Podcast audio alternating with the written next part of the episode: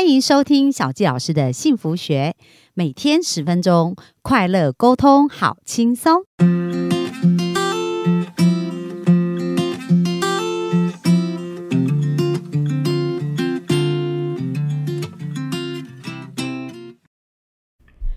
欢迎收听小教师的幸福学，很开心又在空中跟大家见面。那本周呢，我们聊的是有关于健康的议题，特别是我们大脑的神经元的一个健康状态哦。那在这本书中叫《终结阿兹海默症》当中提到呢，这位戴尔医生呢，他讲到我们每一个人的脑都是一个超级电脑哦。那在这个超级电脑里面，它是拥有非常强大的一个处理功能的。那每个人的脑神经元呢，有一千个神经元，一千。千亿哦，有一千亿个神经元，那每个神经元平均都大约有一万个连接点，那它就是我们所这些连接点呢彼此的沟通，就是我们所谓的突触哦。那你可以想象哦，比如说你在跟别人谈话的一个过程当中，那别人可能他会有一些反应啊，然后有一些动作，那你就会接收这个讯号，那在我们的脑神经就会有一个对应的连接，开始去判断说我们要怎么去回应跟怎么去感呃怎么。去反映出我们的一个相关的语言或动作，那这就是一个我们的脑神经会有受体，会有接受这些讯号，然后反应以后又再给出去。所以有没有发现我们的大脑是一个非常精细的一个作用？那为什么会有所谓的失智啊，或者脑神经元的一个病变？就是因为我们的脑细胞它受伤了。那受伤以后，它可能在这个坏死的过程当中，大量的坏死，大量的死亡，而导致于呢，这个某个某个区块的细胞死亡很多。那你可以想象，这个突触啊，这个连接点变少了，对不对？所以有一些线路就会不通。那当线路不通的时候呢，这个电就不能传达的很好。如果我们是看一般的电流的概念的话，那我们的知识或者我们的很多记忆，我们很多反应的传导。也会因为这样突触，它没有办法妥善的连接。那导致他就不能够做一个正确的反应哦。那当然，我们从传统的西医来讲，为什么所有的医生都说这个脑神经元的退化是不可逆的呢？因为从药物来看呢，药物是无法使我们的细胞再生的。而当我们的脑细胞已经受伤、死亡的时候，它就是缺乏啦。那缺乏的那一些，它不能够让它再生回来嘛？那它只能用药物来控制它身体的一些症状，或想办法延缓它细胞的。的一个坏死的一个状态哦，所以对他们而言呢，这个失智症是不可逆的，这是很正常的。那为什么这一位戴尔医生在研究以以后呢，发现这是一个可逆的情况？那我们从刚刚的一个概念跟逻辑来看呐，如果我们的细胞呢，因为这一个呃病变，就是因为一些污染啊，就像我们在昨天里面谈到的，假设强大的压力啦，或者一些有毒的物质，或者是。像一些发炎的反应导致我们的细胞的坏死的话，那当然一方面我们要减缓这一些外在的压力影响以外，那第二个我们可以主动积极的去修复我们的一个呃。细胞哦，那当我们的细胞受到修复的话，它其实是有自愈能力跟再生能力的。就好像我们来看看，如果我们的手割伤受伤了，它是不是呢？透过白血球啊，然后透过我们身体的一个生长的一个机制啊，它是不是伤口就会痊愈？那表示我们的细胞里面某一些皮肤细胞有在再生嘛，所以它就可以恢复到原来的状态。那其实这样子的这个机制呢，也会同样发生在我们的脑上面哦。只是如果我们脑细胞一直缺乏营养，而我们没有给它对的营养，它当然就无法去修复跟逆转。所以在这个戴尔医生的一个研究当中呢，他就谈到说，诶，会导致我们脑神经元病变的这样子的一个问题。他比喻有是有三十六个漏斗哦，就是说有三十六个洞，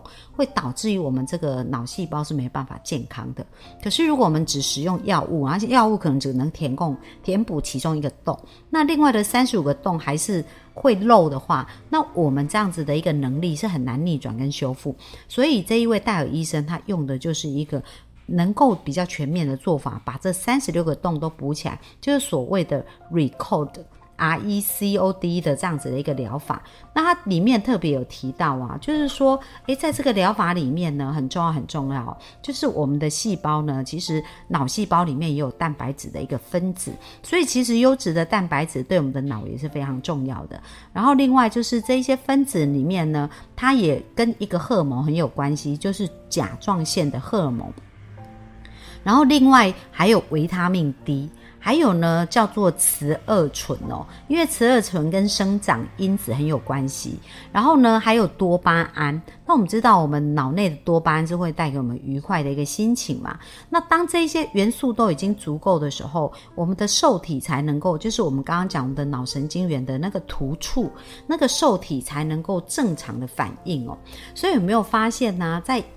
医西医的一个治疗方法里面，它并没有去考虑到营养的部分，只是单纯用药物。那但是如果我们可以透过一个正确的方法，在我们的脑神经里面去给他刚刚我们讲到这很多的一个营养素的时候，它其实是有机会能够把它逆转跟修复的更好的。那这个实证呢，我们就来看看这个戴尔医生哦，他协助的一个患者哦。那这个患者名字叫爱德华，那他就是一个非常聪明的一个专业人士哦，在美国的东西岸都有公司。那有一次他跟会计师见面的时候呢，那会计师在用计算机加总数字的时候，这个爱德华很厉害，他都用心算就可以算完了。可是呢，在他六十岁的时候，爱德华开始出现就是记忆困扰。那他发现，甚至他在健身房换衣服的时候，他忘记了健身房钥匙。的号码这样子，就是他的那个锁的一个密码。那最后甚至是只好破坏那个锁，才可以把他东西拿出来。然后他慢慢的记忆力开始衰退，就是没有办法开始没有办法去计算那个数字的加总，也开始认不出他所认识的人了。那后来去医院检查，果然爱德华的脑中就出现了典型的阿兹海默症的这个特色，就开始有一些斑块这样子。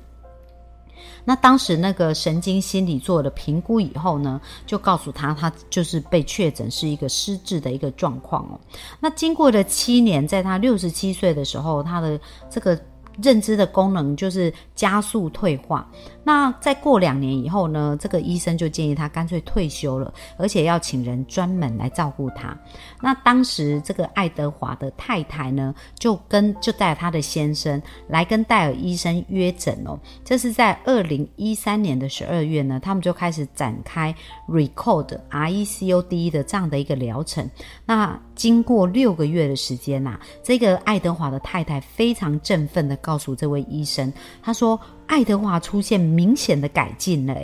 而且呢，呃，让人家最惊喜的还不只是这个哦，他就说他已经完全停止恶化，甚至呢都逆转，让他的认知各方面都可以更好了。大家有没有发现，才六个月的时间，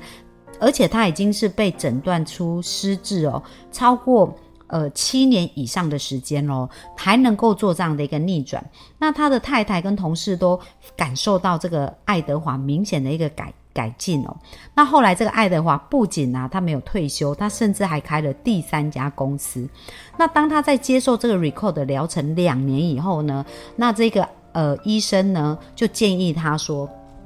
就是戴尔医生啊，就建议他回原来的神经心理评估师那边再去评测他的一个部分。那他是二零零三年做过一个评测，评测二零一七、二零零七年也做过一次。那到二零一三年呢，总共三次的评估结果都非常非常的糟糕哦。但是他在使用了 Recode 两年以后呢，就是二零一五年嘛，那个。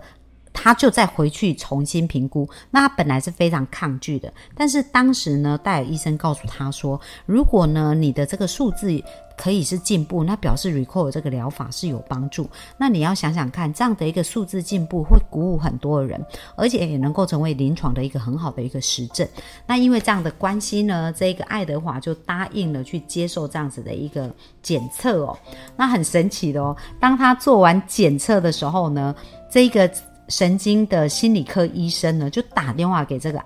给那个戴尔医生，他非常的惊讶，他说：“到底发生了什么事啊？”因为从他在他职业的过程当中，呃，在这三十年的这个医学生涯当中，从来没有见过像爱德华这样子一个案例哦。为什么呢？因为他的呃语言能力呢，从原来的。第三个百分比哦，增加到八十四个百分比，然后他的听觉延拓的记忆呢，也改进了，从十三个百分比飙升到七十九个百分比。那他的数字倒背的这样的能力，从二十四个百分比飙升到七十四个百分比哦，就。很神奇的，都有很非常巨大的一个改变。然后，另外他也觉得他在心，他在处理速度这件事情也是有很大的一个进步哦，从九十三个百分比飙升到九十八个百分比。那这是医生最感兴趣的，因为他说，虽然这个改进的。呃，数字呢并不是非常巨大哦，可是对于脑部创伤或其他疾病的人来讲，如果爱德华的速度可以改变，对其他脑伤的人是相对适用的。所以这个呃这个 recall 的这样子的一个疗法，它不仅可以适用在。刚刚我们所讲到的阿兹海默症，甚至包含很多脑神经元退化，像我们知道我们熟听到的所谓的渐冻人啊，或者是呃我们常常讲到的叫做呃失智啊。或者是有关于呃帕金森氏症啊这样子脑神神经元病变、小脑萎缩啊，其实它都有可能是有帮助的。因为呢，就是当脑细胞它的一个恢复能力变好的时候，它的突触点可以再重新连接起来，它的很多功能就会恢复到一个正常的一个状态哦。那这个医生呢，就是戴尔医生，他其实给我们很振奋的一个。想法哦，因为这戴尔医生研究了这个脑神经呢，将近三十年的时间，而他的目标并不是让他们恢复到正常哦，对于一个异常的这些数字，而是要他们回到最佳的状态。那各位可以想想看哦，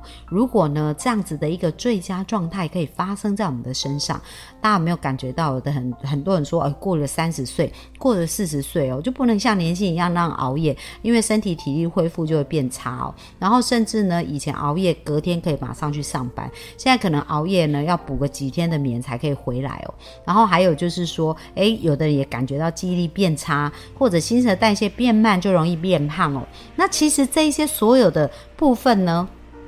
我们就是不是接受它慢慢的老化，其实我们每个人都是有机会健康终老的，而且都能够。维持我们最佳的状况哦，一直到我们终老的那一天。但是如果要做到这样子，我们就一定要去了解我们的细胞需要什么样的营养，给它充足的营养，它才能够有满满的能量去做它应该要做的事情哦。那在这一边呢，书中里面呢，戴尔医生提到，就是我们要回到最佳的状况嘛。所以各位幸福听众一定要对我们的健康有信心，我们是有能力恢复到最佳状况，而不是一定要接受所谓慢慢的变老啊，然后慢。慢慢的变得没有力量啊！哦，因为其实我很喜欢的一个。呃，演说家叫安东尼·罗宾哦，他也非常厉害，他是世界第一的潜能激励大师啊。那他讲课可以连续三天三夜哦，就从早上八点，然后讲到凌晨一点、两点这样子，呃，三天三夜或五天四夜的时间。而且他在台上的时候呢，几乎都是只是喝流质的食物，他完全没有休息哦。因为你如果要吃东西，你就自己出去休息，他是完全没有休息。那他到现在已经六十几岁，体力还是超级好。那他就是要验证说，其实。人呢，并不是随着年纪增大就一定会体力变差，而是当我们给自己对的一个保养，就像他不断在开发他的潜能，他能够有一个很大的能量，而对他的健康，对他的细胞也是，他给他用对的方式来照顾的时候，我们的身体也是会有一个非常巨大的潜能的哦。所以在这边就有提到说，诶。真的，这个医生里面提到啊，很多很多重要的概念，他有讲到说，呃，recall 的这一个疗程呢。可以根据每个人的一个检验报告来克制化。然后另外就是这个药品呢，它只是小菜而不是主菜。那最重要是治疗越早开始，阿兹海默完成好转的几率就越高哦。那在明，然后另外呢，他有讲到说别灰心哦。若你需要的话，大多数的 record 的步骤，皆都会都有替代的方案可以去进行的。那因为我们是在台湾呐，可能没办法能够像在美国一样去找这个戴尔医生来做。这样的一个诊疗哦。可是呢，他很多的观念，但我们可以理解而且运用的时候，其实我们还是有机会看到我们很大的一个进步跟转变。那我们今天的分享就到这里哦。那明天我们会再跟大家继续的谈一谈有关于 record 的实际执行的方法，到底要用什么方式来执行，然后来去做一个这样子的一个规划。那一点一滴的呢，来让我们的一个健康逐渐恢复到一个更好的状态哦。那这是我们今天的分享，谢谢大家的收听，拜拜。